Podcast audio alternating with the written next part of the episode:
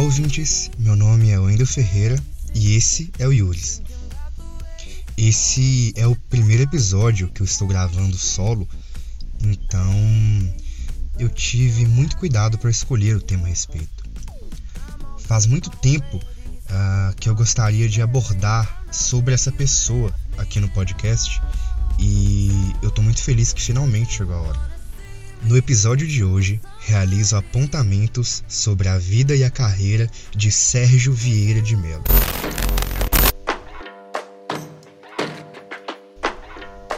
Sérgio foi um diplomata brasileiro que chegou até o cargo de Alto Comissário de Direitos Humanos das Nações Unidas. Cargo hoje que é ocupado pela ex-presidente chilena, a Michelle Bachelet. O Sérgio é até hoje, até então, o brasileiro que chegou mais longe na estrutura administrativa das Nações Unidas. E ele é uma referência mundial na área das relações internacionais devido ao seu trabalho prestado. O que me motivou para fazer esse roteiro e abordar esse tema no podcast é justamente o fato de que o Sérgio ele é uma pessoa muito reconhecida institucionalmente no Brasil. Nós temos 12 ruas e avenidas no total batizadas com o nome Sérgio Vieira de Melo hoje. Acredito eu que a maioria delas seja em homenagem, né? O batismo delas seja realmente em homenagem ao Sérgio, porque ele foi de fato o maior de seu nome. Mas apesar disso, é, apesar desse reconhecimento que existe, que é um reconhecimento internacional e é importante, né, esse reconhecimento uh, institucional também, a realidade é que aqui no Brasil isso se restringe muito a bolhas. No imaginário popular mesmo, no imaginário do brasileiro, o Sérgio ele não é um dos heróis nacionais, assim como é Tiradentes. Não que eu esteja aqui fazendo uma comparação. É, a gente sabe que são pessoas de épocas totalmente diferentes, existe uma construção histórica por trás dos dois totalmente diferentes também. Entretanto, estou apenas citando é, um exemplo. E isso, no meu entendimento, é uma injustiça histórica muito grande. E nesse episódio eu pretendo explicar por quê. Bom, mas falando sobre a carreira de Sérgio, entre seus grandes êxitos, com certeza uh, o que mais se destaca, além do fato dele ter chegado a ser alto comissário de direitos humanos da ONU, uh, como foi afirmado anteriormente, um dos fatos mais relevantes foi ele ter conduzido de uma maneira esplendorosa a intervenção das Nações Unidas no Timor-Leste, quando esse veio, uh, no início dos anos 2000, a se tornar o primeiro Estado-nação nascido no século XXI. E isso marcou muito a história da ONU, é um marco histórico muito importante uh, das relações internacionais. Infelizmente, Sérgio veio a falecer de uma forma fatídica.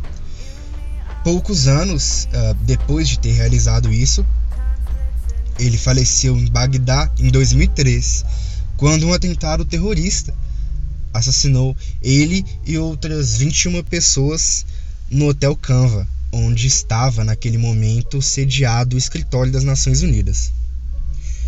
E esse fato é um acontecimento que com certeza ajudou a impulsionar a imagem já muito bem consolidada que o Sérgio tinha.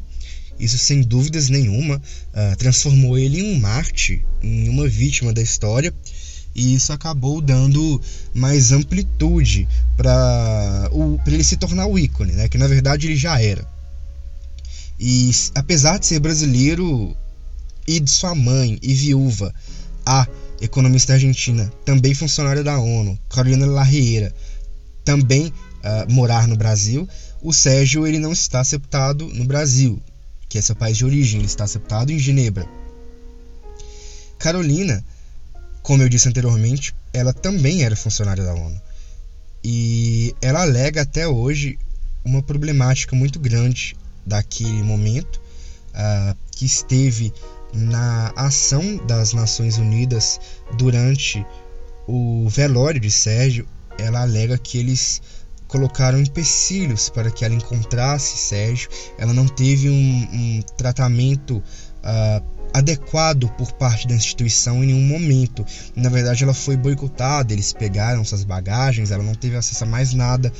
Ela não está ainda listada é, ali na lista de vítimas daquele atentado, apesar de que ela também estava lá. Felizmente, ela não faleceu, mas ela estava lá. E também a ONU não reconhece ela como viúva de Sérgio, é, sendo que a justiça brasileira, em 2017, reconheceu o tribunal, o Tribunal de Justiça do Estado do Rio de Janeiro reconheceu a união civil de Sérgio Carolina. E a ONU segue sem dar esse reconhecimento, sem recepcionar, sem aceitar a lei brasileira. E até hoje ela busca por esse reconhecimento, ela fala sobre isso, ela milita nesse sentido. E eu não poderia deixar de abordar aqui é, um relato da Carolina que foi dado em uma entrevista recente da Folha de São Paulo, em que ela vem chamar atenção para aquilo que ela classifica como apropriação cultural. Por que apropriação cultural? Sérgio, uh, brasileiro, além de não ter não, além de não estar enterrado no Brasil, ele é tratado no exterior como se fosse um ícone das Nações Unidas e não um grande brasileiro, um ícone brasileiro, que foi o que ele foi em vida. E a Carolina, ela para exemplificar isso, ela cita o caso de Machado de Assis, que foi por muito tempo tratado pela história como branco, apesar de ter sido um homem negro, um escritor negro. E esse redescobrimento do Machado Negro que aconteceu recentemente, é, principalmente com a repigmentação do retrato de Machado de Assis, em que deixou evidente que ele era sim um afrodescendente, é um dos marcos, no meu entendimento, né, um dos marcos históricos mais importantes uh, do movimento negro na contemporaneidade, do redescobrimento do Machado Negro. E segundo Carolina, esse fato de Sérgio não ser tratado como um brasileiro, historicamente, né, não ser reconhecido como uma figura de um brasileiro, é, segundo ela, também uma face da apropriação cultural. Timidamente eu também endosso esse entendimento de Carolina, abrindo parênteses aqui para minha opinião. Aí eu me pergunto, de fato, por que um brasileiro tão importante como Sérgio, ele não tem a devida notoriedade até mesmo entre o nosso povo? Porque é um ícone, né? Um signo que foi nos roubado. Essa é uma questão séria, porque ela envolve de certa forma, é um debate sobre como nós, brasileiros, tratamos a nossa história mesmo. O nosso patrimônio histórico, imaterial, material também. Porque não é novidade para ninguém que por todo o país há uma riqueza histórica que ela está sendo dilapidada, destruída por conta da inércia do Estado.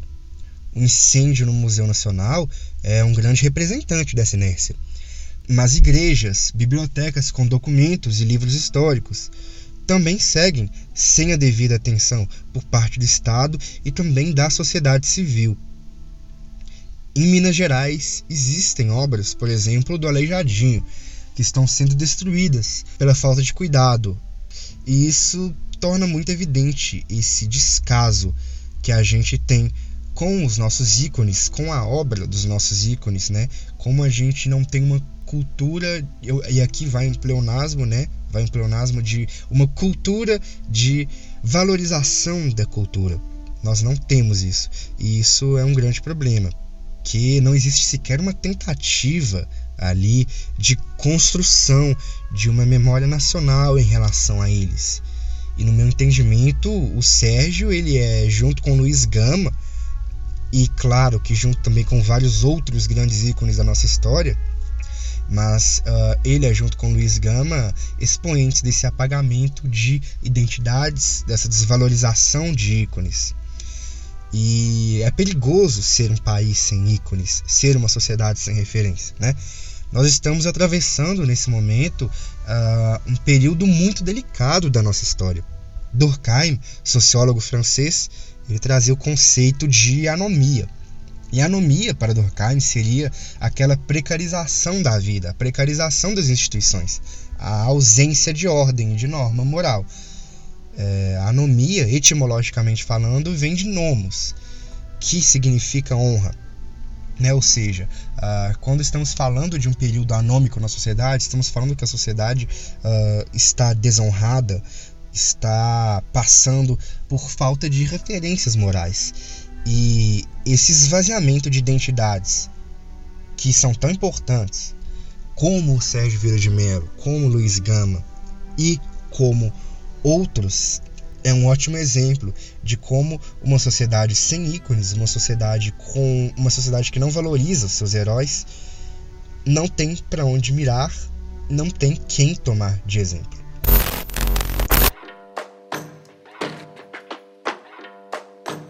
Essa reflexão que eu queria trazer e por isso hoje eu quis relatar e homenagear acima de tudo, ainda que dessa forma tão concisa, a existência de Sérgio, né, desse ícone.